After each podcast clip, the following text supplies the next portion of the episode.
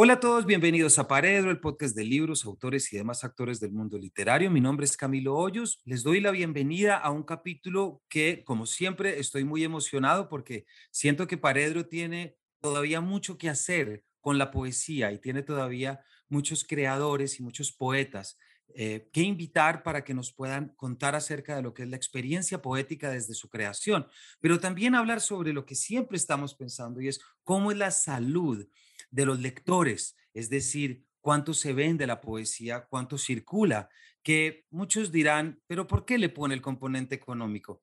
Preguntémosles a los creadores si ese no es acaso un sentido importante para poder vivir plenamente de lo que deben hacer. Me refiero además a un libro y a una poeta que nos da en su última publicación, le estaba diciendo ahorita, uno de los títulos más sugerentes y que más me han puesto en modo ensoñación en los últimos meses, como lo es Lengua Rosa afuera, Gata Ciega, de María Paz Guerrero. María Paz, bienvenida a Paredro. Camilo, eh, muchas gracias por tu invitación. Tu podcast lo sigo y estoy muy contenta de estar acá. Muchas gracias, María Paz. No te imaginas la emoción que siempre me da que los invitados arranquen así y que nos oigan. Bueno, María Paz nació en Bogotá, es autora de los poemarios Los Analfabetas y Dios también es una perra, sobre los que estaremos hablando ahorita.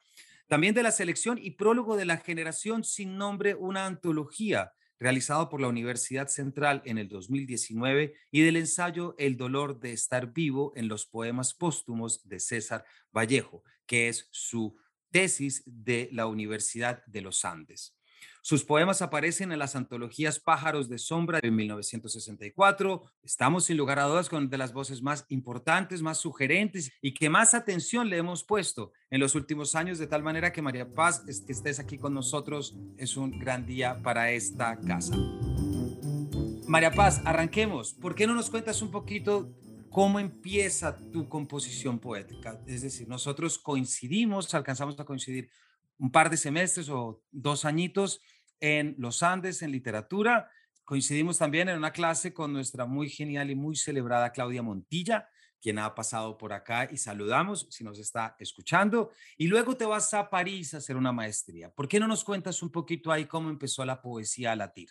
Eh, Camilo, yo, mira, yo le, pues yo empecé realmente leyendo poesía desde muy joven y para serte sincera, la carrera de los Andes, como te acuerdas que se puede uno como construir su propio eh, mapa de clases, yo la enfoqué en, digamos, en clases de poesía. Hice una, mi tesis de pregrado sobre César Vallejo. Por supuesto que las clases de Claudia fueron espectaculares y es una profesora pues que queremos y que nos marcó mucho eh, pero después de, pues, de los Andes me fui a París a, hacer una maestría en literatura comparada, en París 3, en la Sorbona Nueva, y volví a trabajar poesía. Y trabajé a José Manuel Arango y leí a un poeta eh, francés que se llama Yves Bonfoy, que es como una voz así súper eh, contundente del siglo XX, también crítico de arte, un poeta así como muy muy rotundo. Y, allá empecé a escribir, em, en, en París empecé a hacer ejercicios de escritura. Yo creo que yo entré a estudiar literatura pues porque me gustaba escribir, pero entendí muy rápido que, que para poder escribir había que leer mucho y que había que pensar mucho y que había que tener pues eh, la literatura en la cabeza y en París empecé a hacer un ejercicio de extrañamiento con la luz, porque pues esta experiencia de las eh, estaciones es, eh, pues es la otra edad para nosotros. Y París es una ciudad que en invierno eh, pues es muy particular, muy gris, el sol está pues un poco ausente, pero tampoco del todo, tampoco es Berlín. Entonces ahí empecé como un trabajo del lenguaje la luz volví de Francia, yo me quedé en Francia cuatro años y medio, trabajé y al volver de Francia, Camilo, ya empecé a plantearme la noción de libro, de un libro de poemas, como hacia mis 29 años. O sea, fíjate que hoy en día los poetas eh, sacan libros muy jóvenes y son muy talentosos, muy jóvenes, nosotros, creo yo, nuestra generación, éramos más eh, atentos como a, como esa, no sé, como a esa lectura de todo el canon y de, no digo que los jóvenes no lean el canon, pero es que el mundo cambia y las velocidades cambian. Yo a los 29 años me planteé como la primera noción de libro, una reunión de poemas en torno a estos asuntos de la luz, muy influida obviamente por ya eh, José Manuel Arango, por, esta, eh, por este lenguaje, digamos, eh, material de José Manuel Arango, que es un poeta antioqueño que escribía poemas como fotos, que cuando tú lo lees ves fotos y eso era pues novedoso para nosotros que veníamos de una tradición poética metafórica, de la metáfora, del símbolo, de la imagen. Entonces, eh, me planteé esa primera noción de libro y con ese libro yo quería escribir poemas, Camilo. Eh, y cuando te digo eso, eso es importante porque lo que pasó entre ese primer libro que no, digamos, está publicado en antologías y la primera vez que yo publico fueron 20 poemas en una eh, antología de la Javeriana hecha por eh, el poeta Jorge Cadavid y por el poeta Juan Felipe Robledo, que apostaron por cuatro voces femeninas, jóvenes, algunas más desconocidas que otras, eh, en la colección de poesía La Javeriana, que es una colección que tiene un talante eh, canónico y, digamos que es verdaderamente pues un, lugar muy importante para, para la circulación de la poesía latinoamericana contemporánea. Y ellos deciden sacar una antología eh, de cuatro voces jóvenes, una apuesta que, digamos, era novedosa dentro del catálogo de la Javeriana, porque la Javeriana venía sacando voces, pues, ya establecidas. Eh, me, llama, me llaman, eh, yo propongo este libro y a a Jorge Cadavid le interesa ese trabajo y sale pues un primer, una primera muestra de mi escritura. Y a partir de ahí, Camilo, cambia mi relación con la escritura profundamente. Y es que yo, desde el 2016 o 15 que salió esa antología, hasta el 2018 que sale mi primer poemario, eh, paso, digamos, un tiempo en donde mm, estoy, a ver, primero intentando sacar ese primer libro, todo, y segundo, eh, intentando una escritura, Camilo, con la que yo mm, estaba tal vez en un laboratorio, estaba en un laboratorio que me llevó a desestructurar la noción de eh, poema, es decir, de escribir poemas. Y esto eh, te lo digo porque empecé pues a trabajar la poesía francesa de finales del siglo XIX e inicios del XX, dictando unos talleres de lectura en la eh, librería Casa Tomada. Y allí hice unos ciclos de, de poesía francesa que me llevaron a, a trabajar la escritura como proyectos de lenguaje y no como, eh, digamos, eh, poemas eh, redondos, digamos, un poema, otro poema, otro poema, no como una sucesión de poemas redondos que tal vez tienen una unidad y tú vas, digamos, desarrollando. Yo corté con ese, como con esa idea de escritura de un poema y otro que vas sumando, me lancé a esa escritura de Dios también es una perra, mi primer poemario, que es un libro que el primer, eh, cuyo primer poema tiene 15 páginas. Es un poema que tiene partes en prosa y partes en verso. Cuando terminas de leer esas primeras 15 páginas, aparece una segunda parte que es una continuación de la primera parte de poemas sueltos. Estos sí están un poema en una página. Y esos poemas sueltos eh, están haciendo un eco con la primera parte. Como te puedes dar cuenta, acá ya hay, digamos, una, una comprensión de la escritura como un trabajo mm, de desarrollo de fuerzas, intensidades, sensaciones, eh, tipos de, lenguaje, flujos eh, y no tanto de forma, de, formas predefinidas, formas preestablecidas. Entonces, creo que ese, esos años de laboratorio me sirvieron para encontrar mi propia poética y para eh, abandonar mi primera mi primer acercamiento a la poesía, que fue un acercamiento más prescriptivo, más normativo, más del deber ser del poema cerrado, más de, de una idea de la obra completa, cerrada, y de la, y de la imagen poética también, como la imagen metafórica, como, eh, digamos, eh, el tropo que alude a un, eh, un lugar de lo poético que ya digamos, ha sido visitado. Con esto no quiero decir que en esos primeros poemas yo no estuviera ya trabajando asuntos propios de mi poética, en esos primeros poemas ya aparece lo animal, ya aparece la, digamos, el, trabajo con la violencia y con la materia. Lo que pasa es que sí hay una intención de construir una imagen más, eh, digamos, metafórica.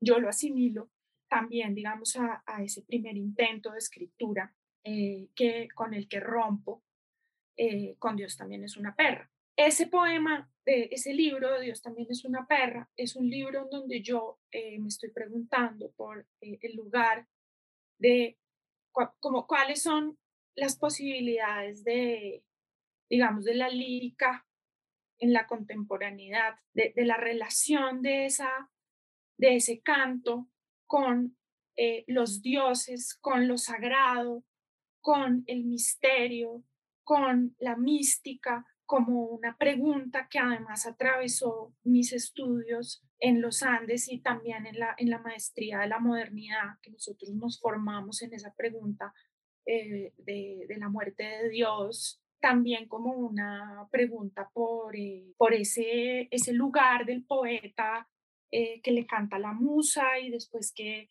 que, que ansía eh, ver a Dios, que ansía nombrarlo y después muere Dios y la, y la temporada en el infierno de Jambo, e, esa temporada en el infierno donde Jambo plantea eh, pues que Dios ya no está, o sea, que, que, que experimenta esa ausencia de Dios, pero el, el, verdadero infierno es que lo necesita, necesita eh, ese, necesita un Dios para poder seguir viviendo. Ese es el infierno, no la muerte de Dios, sino la necesidad de Dios. Todo esto que te estoy comentando, pues aterriza en ese primer poemario de Dios también es una perra. Y ahí eh, la idea es como un poco eh, preguntarme por cómo, cómo nombrar esa, esa tradición en, en el mundo de hoy y eh, aparece la necesidad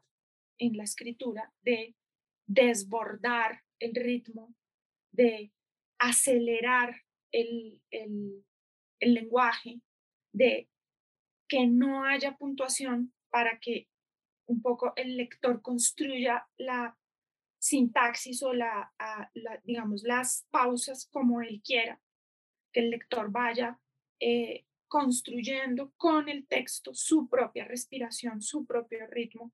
Y lo mismo con la segunda parte de Poemas Sueltos, que el lector cree las conexiones que le parezcan, eh, digamos, necesarias o que, o, que resuene, que resuenen las imágenes de la segunda parte con la primera parte y arme su propio, eh, su propio mundo poético. Pero yo siento, eh, María Paz, pues muchas gracias. Además, qué cantidad de cosas aquí tengo anotados desde el cielo, desde la luz, de todo lo que decías y desde José Manuel Arango, porque me acuerdo mucho de una frase de Ciorán muy bonita que se refiere la imposibilidad del cielo de París de ser azul y se refiere al cielo. qué bonito, ¿no? Y tiene una frase y tiene una frase muy bonita que se que dice que se refiere al cielo holandés de París que es muy lindo, que eso está en, en, Breviario de los Vencidos. Es que yo siento que en Dios también es una perra, que además es un título duro, es un, tipo, es un título retador, Em, yo creo que ahí ya te estabas de alguna manera adelantando a muchas cosas que han ocurrido desde el Me Too. Es decir, en, ese ah, momento está en ese momento está surgiendo el Me Too. 2018, esa es la fecha también de la invitación a Francia, que surge, la, que surge también todo el tema de no hay mujeres escritoras colombianas, no nos invitaron, ¿cómo así que no hay? Y de repente tú ahí ya estás metiéndote en un territorio retador, eh, por supuesto, pero también de innovador y de búsqueda. Eh, entonces te quería preguntar un poquito, ese libro, ese libro, ¿cómo ha decantado? ¿Cómo vio pues la luz y cómo la sigue viendo?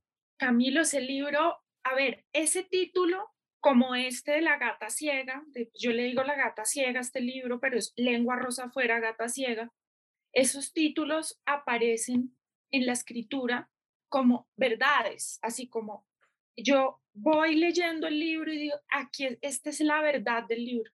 Es una cosa que como, como que no, no hay una explicación más, digamos, racional.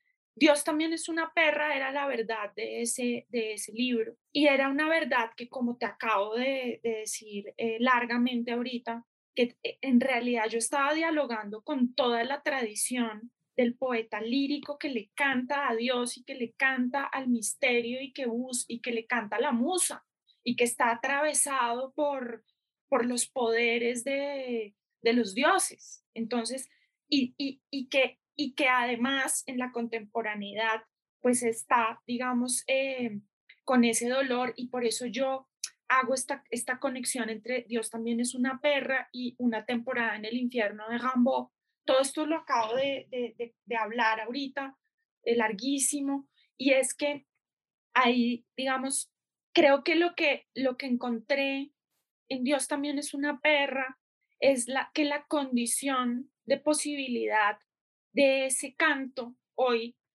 era en ese devenir animal y en ese devenir mate, mate, matérico, materia, en, ese, en esa concreción material humana y, y, y un poco humana, y, y, aquí empieza también como una pregunta por lo menor en el sentido de lesiano, kafkiano, es decir, en el sentido de todos los que están en, en, en la periferia, en, la margen, en el margen, los márgenes. Entonces, este Dios que deviene perra y deviene margen, y deviene todos los márgenes posibles, deviene animal y deviene animal hembra y deviene animal hembra que además está con la menopausia y, y todo lo que le está pasando en ese cuerpo menopáusico.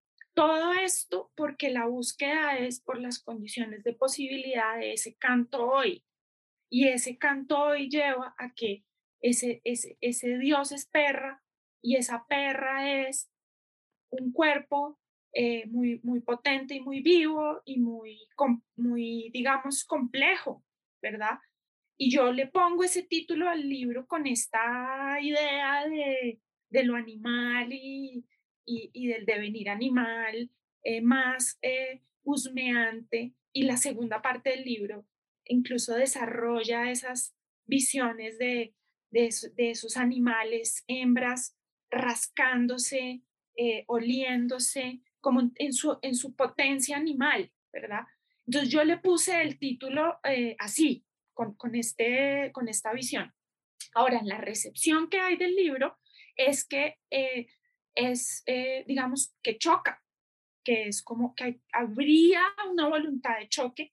No, en realidad lo que hay es un ejercicio de búsqueda de, de, de, de pues digamos, de, de esa posibilidad, de ese Dios animal y la recepción que ha habido es que es un libro que salió traducido al inglés en una editorial que se llama Ugly Duckling Press, un poeta que se llama Camilo Roldán, que es eh, norteamericano y colombiano, se interesó por el manuscrito, lo tradujo y lo envió a un, como un concurso en esta editorial y eh, salió, pues digamos, eh, salió publicado en traducción en un cuadernillo en esta editorial que está basada en Nueva York y em, ahora va a salir en el segundo semestre de este año traducido al francés en una editorial que se llama Dernier Telegram, que queda en Limoges y, y va a salir también bilingüe como salió en Estados Unidos.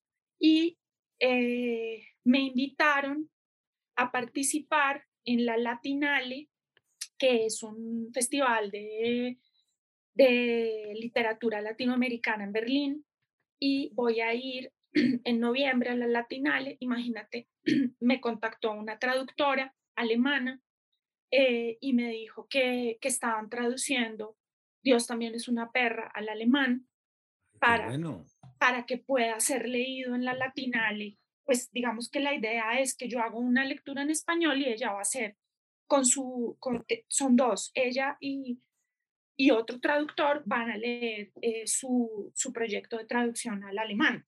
Entonces esto para pues plantearte que, mm, que es un texto, digamos, que creo que ese devenir perra y ese devenir eh, Dios material, creo que, mm, digamos, plantea una, porque en esa materialidad de ese Dios, además es muy cotidiana y muy concreta, como en situaciones específicas, ese Dios está pues viviendo una dificultad con las ciudades, con, pues, con encontrar trabajo, con ese cuerpo menopáusico y ahí hay algo, digamos, un poco eh, que reúne, creo, como cierta, como, como, como que condensaría cosas del, de, no sé, de, de, los inicios del siglo XX, algo así, no sé.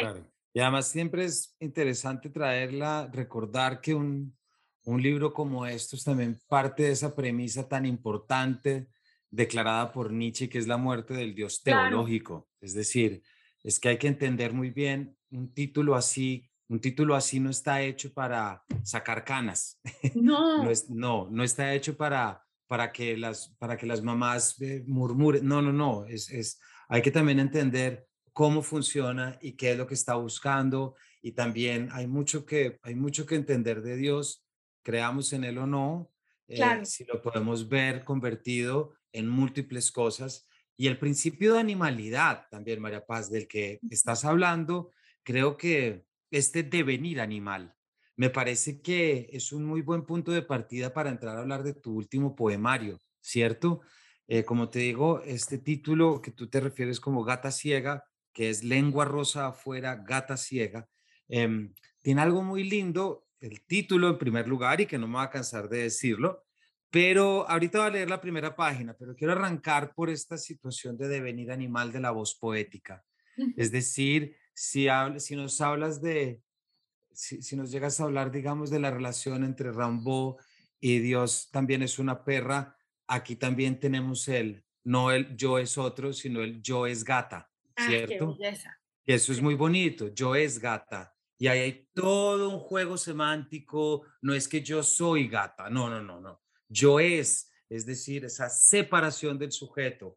Entonces, eh, ¿por qué no arrancamos de ahí? Este es un poemario que habla sobre lo que pude ver sobre el ennui, es decir, sobre el aburrimiento, sobre lo orgánico, sobre las redes sociales, eso lo vamos a ver ahorita, pero arranquemos desde ahí, de ese devenir animal de la voz poética y esa convergencia en, en, la, en lo gatuno. Este, en este poemario Fíjate que eso que dices de ese yo es gata, que me parece tan interesante que lo pensé ahorita que estábamos hablando cuando dijiste todo el trabajo que hay de la voz poética con la gata.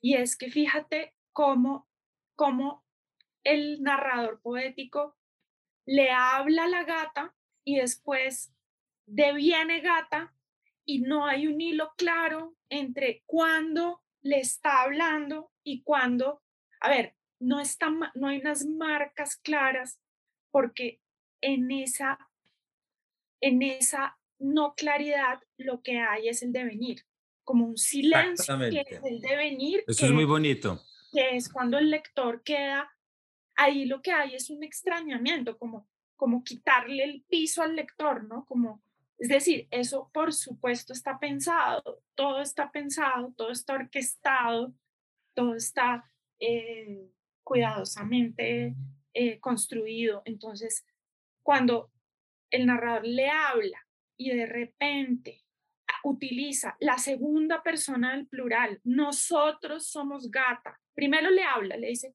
gata, tú eres así o tú haces esto y esto otro. Y después dice, nosotros que somos gata. Y después, eh, después es eh, toda esa vacilación que hay es esa búsqueda del devenir y esa búsqueda del narrador de ver a la gata y devenir gata viendo a la gata, como, como sucede yo creo que con las cosas en la vida. Uno ve las cosas y, y se, se funde con las Exactamente. cosas. Uno cambia.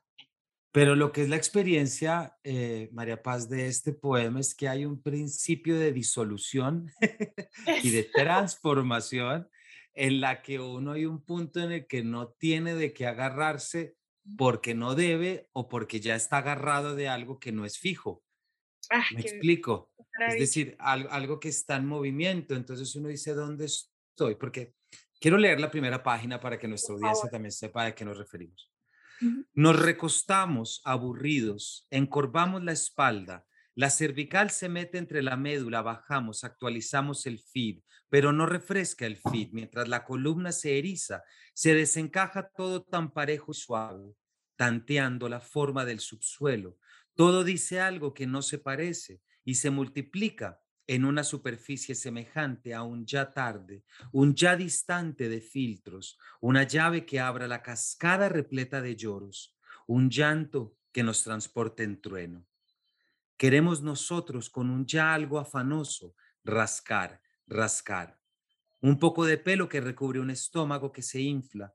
Queremos rascar nosotros que todo el día deslizamos los dedos, pulgar a la derecha. Queremos rasguñar hacer fisioterapia, tres veces por semana.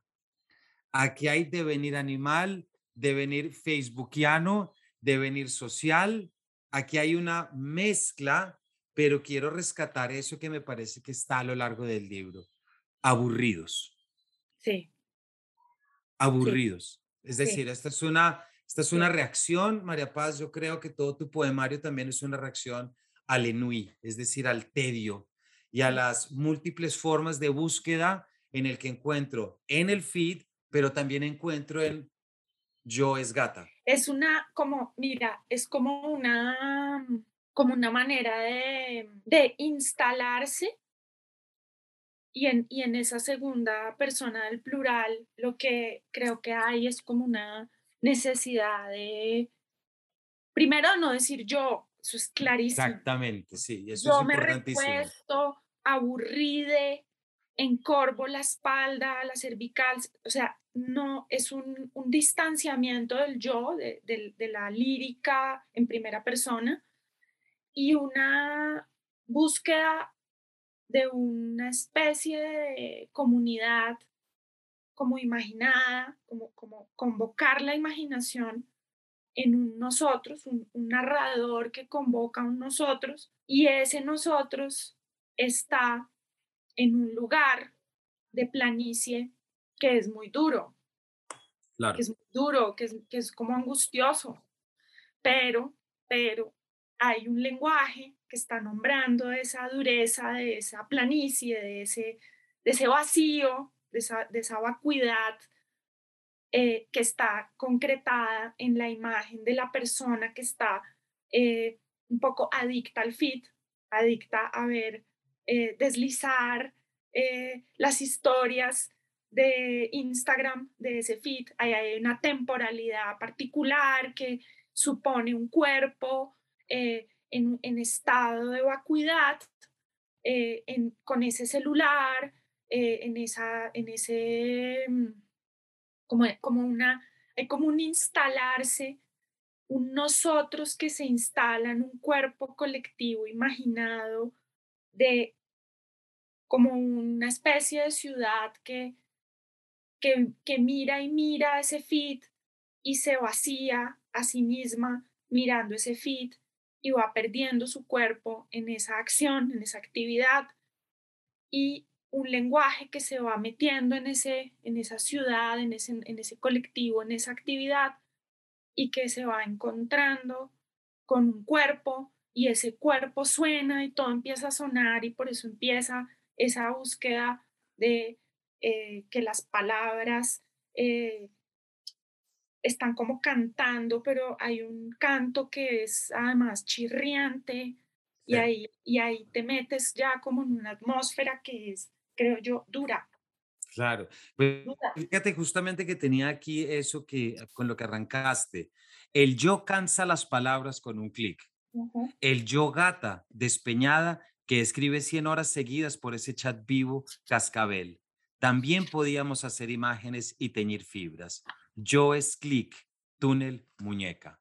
Y que creo que ahí es donde estás metiendo, porque a mí me, me llama mucho la atención, María Paz, como ya venimos diciendo, son estos distintos campos semánticos que desarrollas para poder materializar o difuminar, ahí ya creo que los dos funcionan, ese impacto, esa inercia de ese plural, porque sin lugar a dudas arrancamos desde un plural que es voz poética y gata, ¿cierto? Y aquí los oyentes nos van a entender cuando lleguen al texto Puede que estés diciendo, pero ¿cómo así? No, es así. Es la experiencia de una forma de ver el mundo desde, no voy a decir suplantaciones, sino abriendo las fronteras, permitiendo que los vasos comunicantes se trasvasen, es decir, ver el mundo desde múltiples puntos. Ahorita vamos a ver a los otros, pero claro, ese plural con el que nos encontramos, no sabemos al inicio que es únicamente voz poética y gata, sino que me meto yo en él.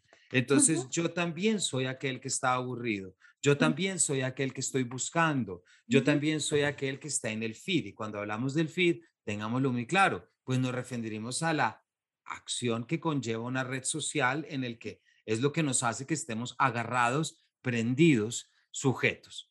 Páginas después, María Paz, y aquí podemos dar un pasito. Em, de repente nos encontramos con otra página, otro fragmento que arranca. El médico nos dijo que esperáramos, que no era grave. Por una razón tiene 30 o más, alguna cifra, que ya están sardinas enlatadas, que ya van derecho al túnel, arrasados. Nosotros teníamos afán, doctor, un mes es un órgano o medio órgano. Me llama mucho la atención ese juego entre aburridos, lo orgánico y después que aparece el doctor y aparece el médico y aparece el espacio de curación ahí, ahí se teje mucho. Fíjate eh, qué interesante porque, porque además es una irrupción. Eh, cuando dices que hay como unos cortes en el libro, tú vas leyendo en ese nosotros, gata, y de repente un doctor, un médico. Pero ¿qué pasa? Que antes de ese doctor y ese médico, lo que estás viendo es el cuerpo de ese nosotros con el fit ese cuerpo que está, que está eh, entumecido. Y por eso dice, queremos hacer fisioterapia, porque estamos, estamos, estamos tiesos de estar todo el día sentados con el celular pasando las historias de Instagram. Ya no tenemos cuerpos, somos unos cuerpos de hierro. Por eso queremos hacer fisioterapia, queremos despertar el cuerpo. Y en ese despertar del cuerpo, de repente aparece una gata que es ciega y esa gata que es ciega se mueve una cantidad. O sea que hay un contraste entre ese cuerpo del fit, de quien está eh, mirando y mirando esas historias, con una gata que se da totazos porque se mueve, porque se desplaza en el espacio, porque va para un lado y para el otro, ¿sí? Entonces ya tienes esos dos cuerpos en, la, en el inicio del, del, poema y de repente aparece un médico, eh, bueno, esos dos cuerpos, el primero en el aburrimiento, el segundo es un cuerpo, digamos, con, un, con, con esa ceguera, pero que se mueve, y el tercer cuerpo que aparece es ese cuerpo del médico y ese cuerpo que, que tiene unos órganos que están desaforados, que están des... Ahí hay algo, digamos, eh, como unas células que están desatadas y desaforadas. Pero entonces fíjate, el fit, el cuerpo del fit es un cuerpo también acelerado, porque ese fit es acelerado. La gata se mueve en el espacio, ahí hay movimiento.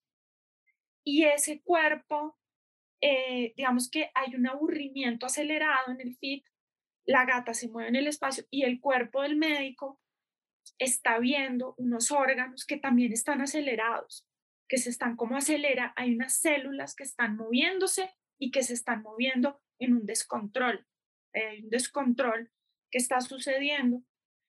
Y en medio de, ese, de esos órganos descontrolados y de la institución del médico que aparece como el que puede salvar a ese cuerpo. Y ahí empieza como una pregunta por hasta dónde sí vas a poder o no médico salvar este órgano descontrolado.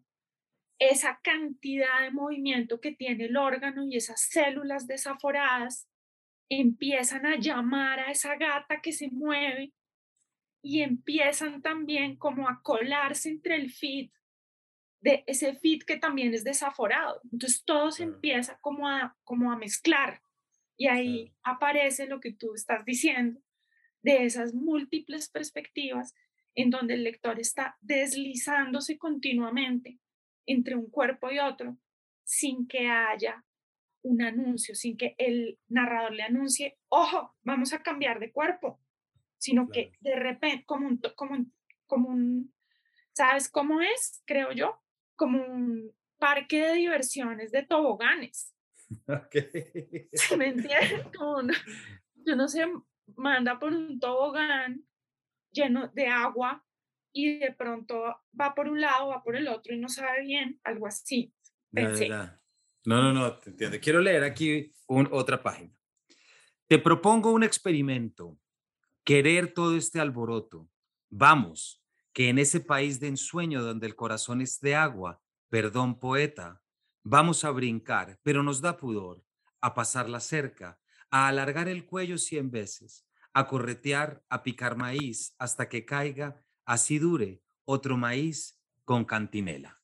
Mientras te escuchaba ahorita, eh, María Paz, había algo que pensaba y es como la poesía o tu poesía, para ponerlo ahí, ahí. Y en este libro específicamente es muy bello observar y atender ese principio de semejanza con las demás cosas para desde allí poder mirarnos hacia adentro, pero no desde la claridad, ojo.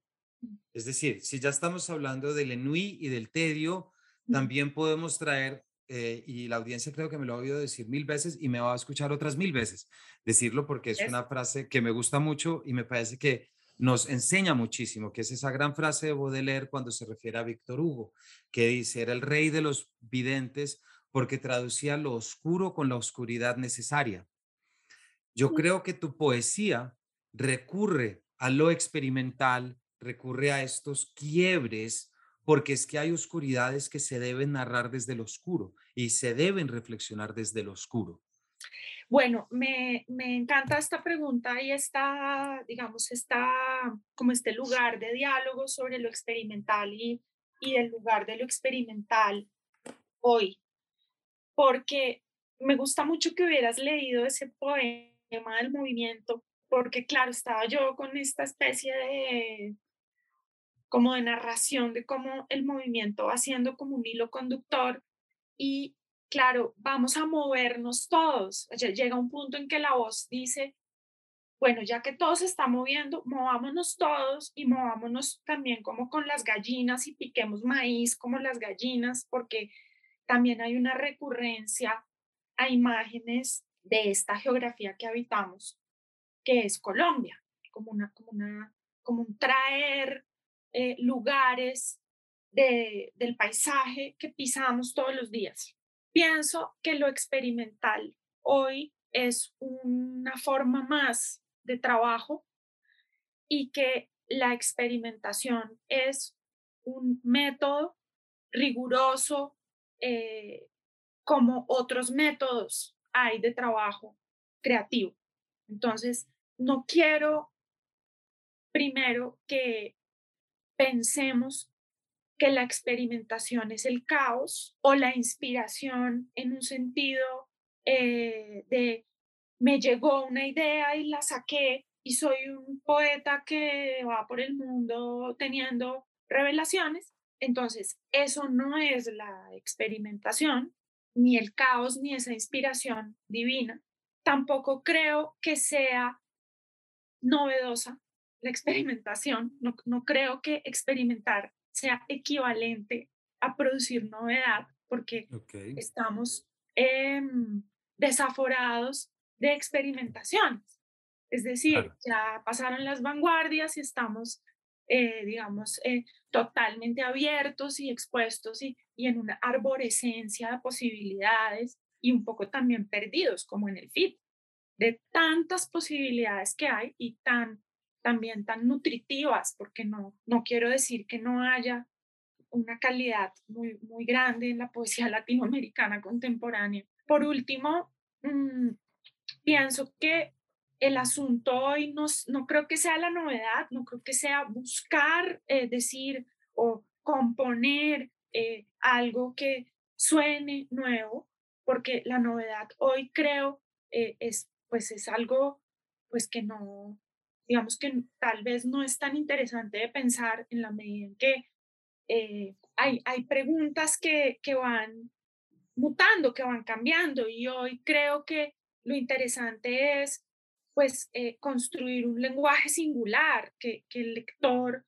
entre, a ver, el lector que, que, que es lector de poesía, pues ya sabe que pasaron las vanguardias y hoy eh, entra y ve, digamos, un asunto experimental, pero lo que le interesa también es ver si ese asunto, si ese, ese libro que está experimentando, pues tiene, tiene como un lugar de singularidad y en esa singularidad me refiero como a que a que tenga una especie como de mundo propio, ¿sabes? Como de fuerza propia, algo así. y además, eh, perdóname María Paz, hay algo muy bonito que tú dices y además porque tu poesía y tus poemarios buscan esa experimentación y es que la experimentación no necesariamente nos debe dar la novedad, eso es muy bonito, porque a veces creemos que si experimentamos estamos buscando el futuro y de repente si experimentamos nos vamos a encontrar con el pasado.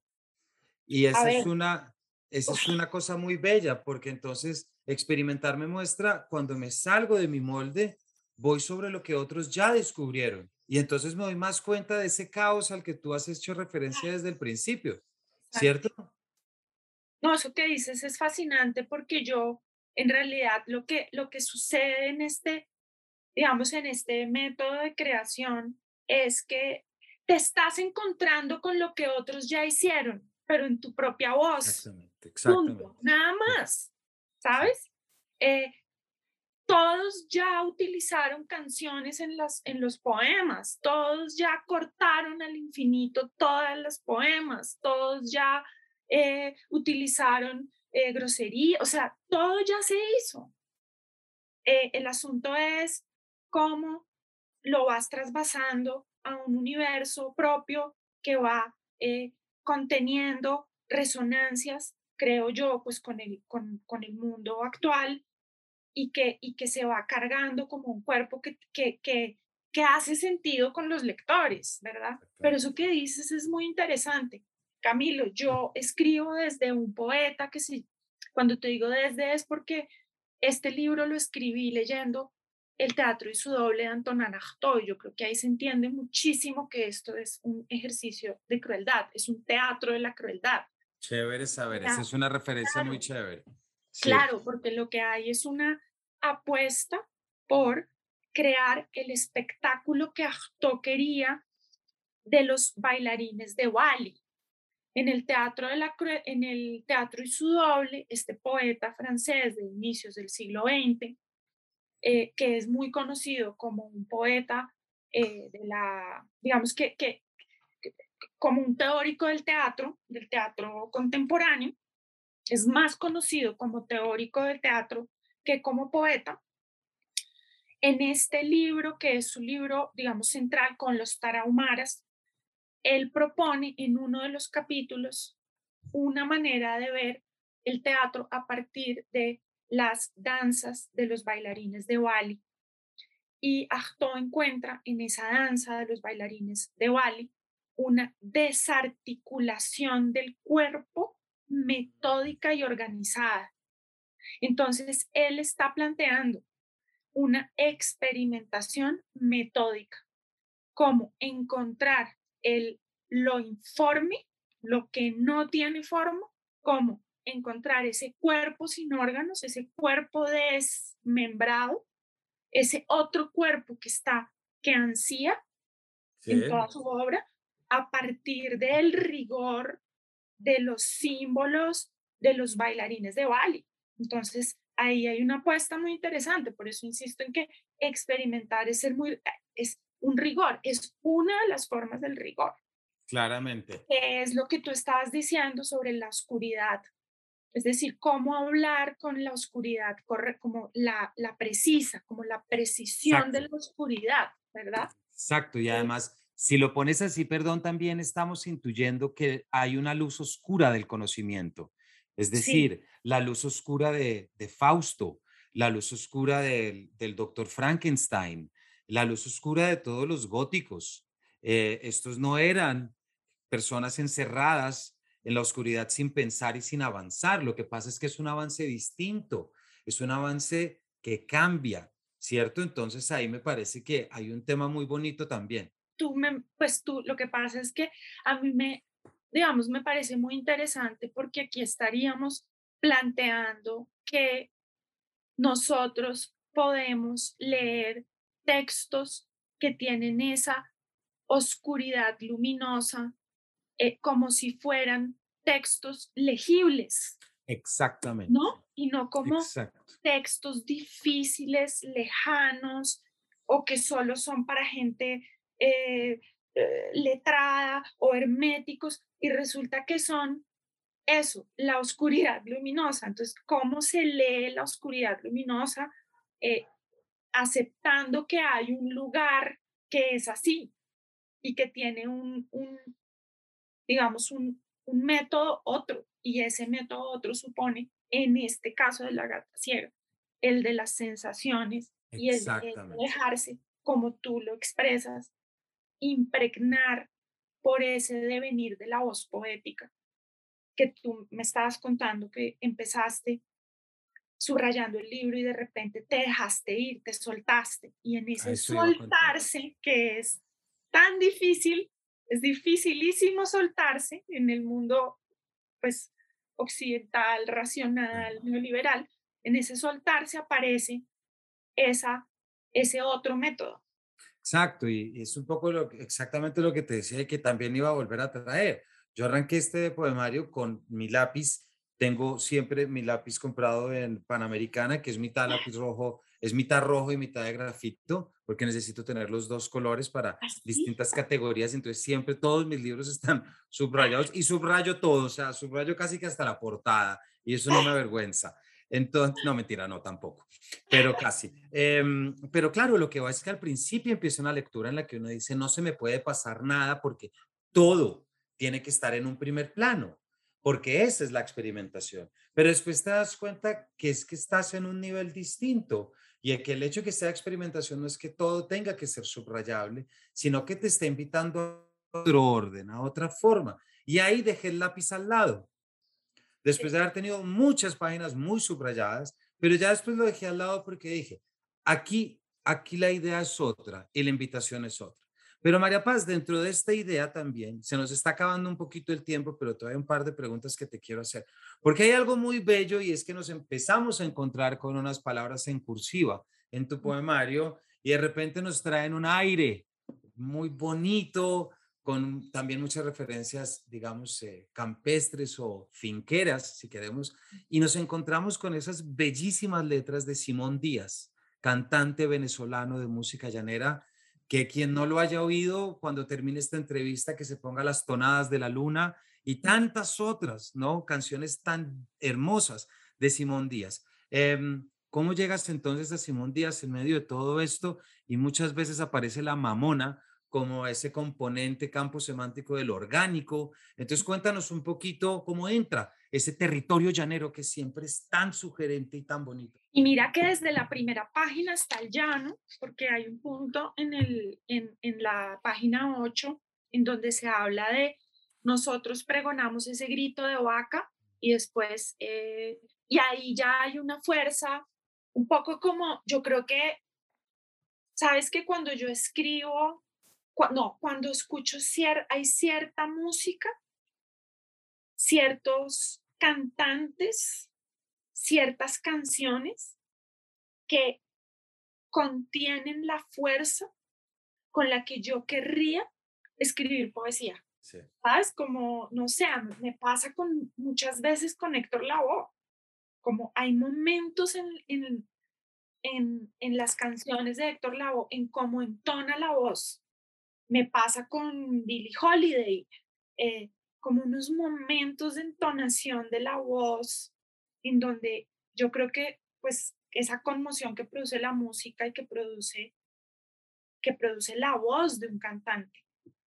Pues a mí con los cantos de vaquería, y fíjate que ahora que, que estaba en España, pues el flamenco y los cantos de vaquería tienen en común y ese grito, ¿no? Ese, ese, ese llamado, ese aullido, esa relación con, digamos, entre como el grito, como hay un, una, un paso, en, un flujo entre el, como entre el mugido de la vaca y el, el canto de vaquería, como, como, el sonido, como el viaje del sonido en realidad. Mm. Aquí hay como una, como una fascinación por ese viaje del sonido, como entre el pájaro y el canto de, pues de, la voz del cantante y, y, esa voz del cantante que va eh, conteniendo sílabas y de esa sílaba empieza la palabra y la palabra se vuelve entonces en, en ese proceso poético, eh, pues música, eso ya pues lo, digamos es un lugar común, pero, pero sí hay un poco de ese viaje, como esa búsqueda de ese viaje en este libro del inicio del sonido hasta el, como hasta la palabra. Y por eso las palabras en este libro suenan tan, o sea, hay como tanta asociación sonora entre una palabra y otra. Y en esa asociación sonora, y aquí estoy poniendo en evidencia el método del que hablaba ahorita, del, del método de experimentación, porque es metódico, es porque fíjate que si puedo eh, volver lineal el libro, del, del cuerpo del nosotros, del fit, pasando por esa gata ciega que lleva al órgano descontrolado, al médico como instancia de posible salvación, pasa ese órgano descontrolado es un pedazo de carne. Y ese pedazo de carne resulta que a esa gata ciega le dan carne porque sí, no le han concentrado, o sea, no es una mascota normal, no es, el, no es concentrado de supermercado, es que le dan pedazos de carne que ha sido asada previamente. Y ese pedazo de carne asado, que es importante que es asado, porque entonces esa mano que le da la carne cogió carne cruda. ¿Y esa carne cruda de dónde viene? Pues viene de una vaca que pasó por un matadero y ese matadero, esa vaca que viene de ese matadero, viene de esas canciones de Simón Díaz, de los cantos de vaquería. La vaca mariposa tuvo un terné y ese becerrito está, eh, la vaca está nerviosa porque ya sabe la suerte de, de su becerrito. Entonces ahí hay una, pues como un campo semántico y me encanta que me, que me muestres tu lápiz y cómo mm. construyes tu lectura por campos semánticos, porque yo escribo con campos, como tú lees, yo escribo, es decir, voy armando un campos semánticos, mapas, y este mapa que te acabo de comentar, pues es un mapa de la carne. Claro, y además... Este libro... Totalmente, total, y, y me encanta que, que ya que al final nos estés poniendo esto, porque también vale la pena también traer siempre lo que es importancia de toda la cultura de los trabajos del llano, del, de los cantos del cabresteo, por ejemplo, y de cómo, y de cómo la, el pasaje es para, para trabajar con ganado manso, el joropo es trabajar ganado duro y es muy bella. La relación de la música llanera es una relación que no parte de la expresión humana y su recepción, sino de la, de la expresión humana para el sosiego y calma de lo animal. Y eso es muy bello, y eso es muy bello porque eso nos marca unas diferencias muy grandes y de allí como eh, eso que se explica es porque, porque casi toda la música llanera tiene como tema el paisaje, pues porque es que el llanero el llanero tiene que estar 12 horas a caballo. ¿Qué más va a ver sino su paisaje y sobre qué va a cantar si no es sobre el paisaje que lo rodea? No hay mayor riqueza que la que tiene cualquier cantante llanero en ese medio.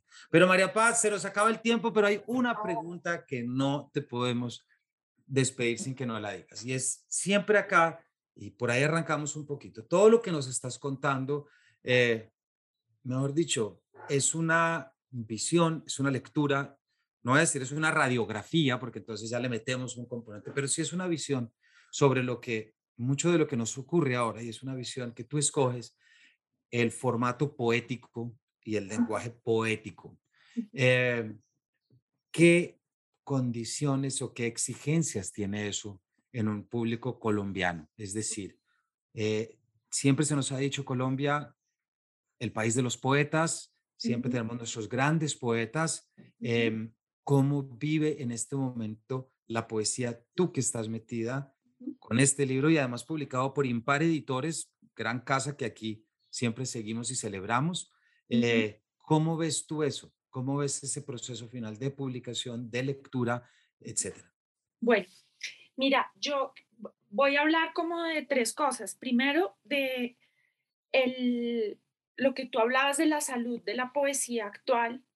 Quiero mm, nombrar un, pues, digamos, una publicación que creo que marca un lugar eh, de radiografía, voy a usar esa palabra, de la poesía actual, que es la antología que preparó Andrea Cote eh, para Vaso Roto, eh, que se llama 17 poetas colombianas y se llama Pájaros de Sombra. Esa antología de 17 poetas colombianas hace parte de una colección de Vaso Roto, que es una editorial que publica eh, traducciones de poesía contemporánea norteamericana, pero también de, otros eh, países, Europa del Este, y que es eh, iberoamericana. Esa antología, creo yo, marca un, un momento muy importante, salió creo que en el 2018, porque recoge un un momento de la actualidad poética que es el de las mujeres, las mujeres poetas en Colombia hoy.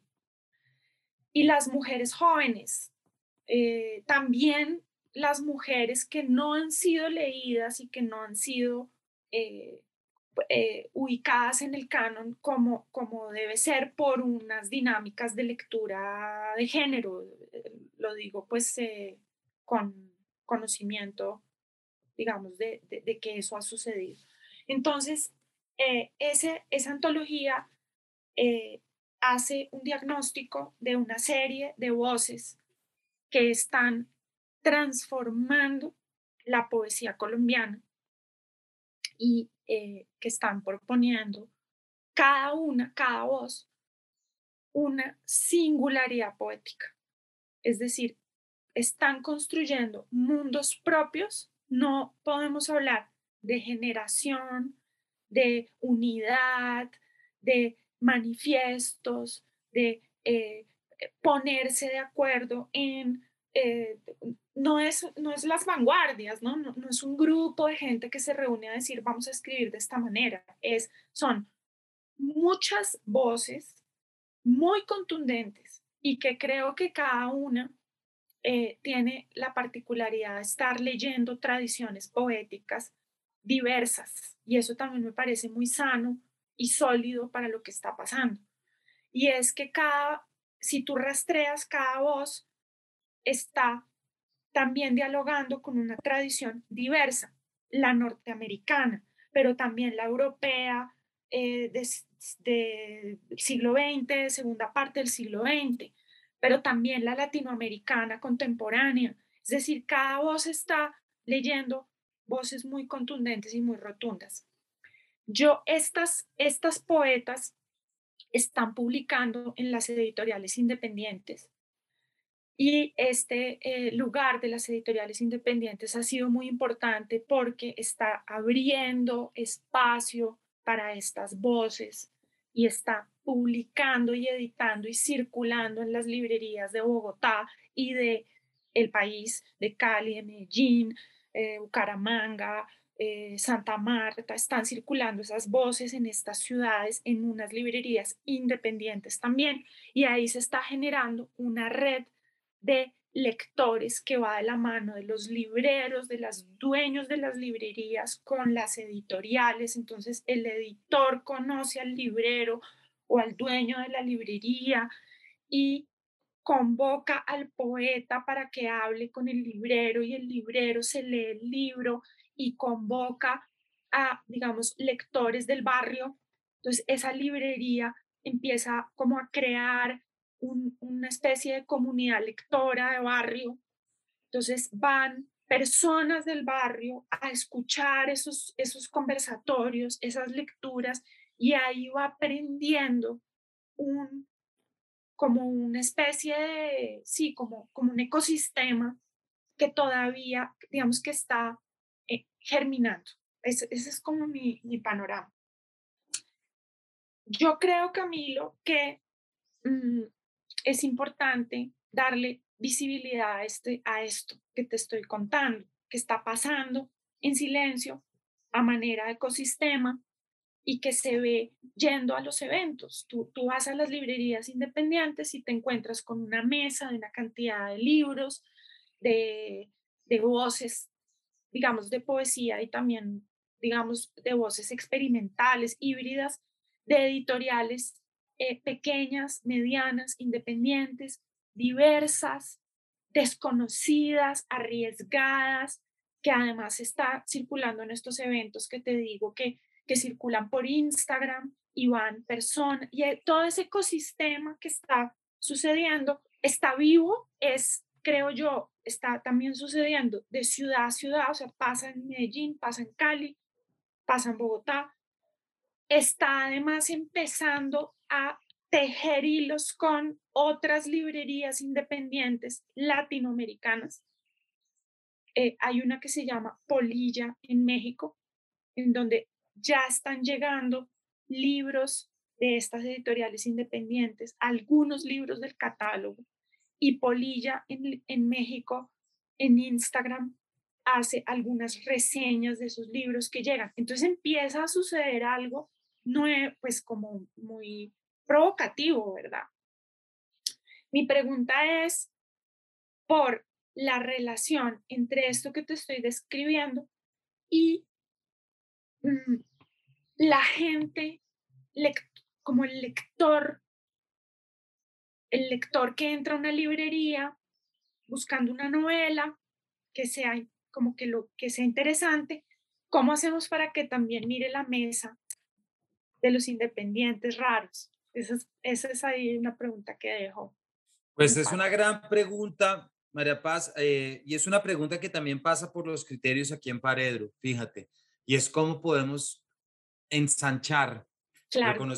reconociendo que hay unos canales que van a la fija, me explico, es decir, que van a la fija, que tienen una curaduría, que tienen una edición, pero no significa que sea lo único, muy al contrario, sino que es precisamente cómo podemos hacer el juego y cómo, cómo podemos picar eh, a los oyentes para que puedan entender que hay un panorama de lecturas más amplio y que a veces, eh, no siempre, no vamos a ponernos tampoco así tan ejemplares, pero a veces viene muy bien leer cosas que nos saquen de la zona de confort, cosas que nos, cosas que nos, que nos exijan, cosas en las que podamos confiar, pero que esa confianza se traduzca en exigencia, es saber que no lo voy a de pronto entender de primerazo, de pronto tengo que volver a repasar, de pronto el proceso cognitivo pasa por enfrentarme a mi lectura múltiples veces, para al final darme cuenta cómo organicé el mundo,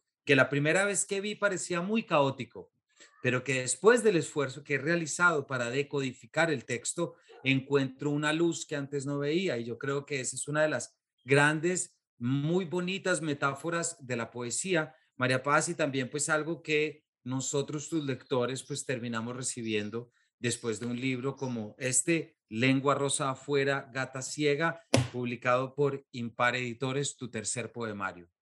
María Paz, muchísimas gracias por habernos acompañado, por habernos contado y por habernos dado todo este tiempo.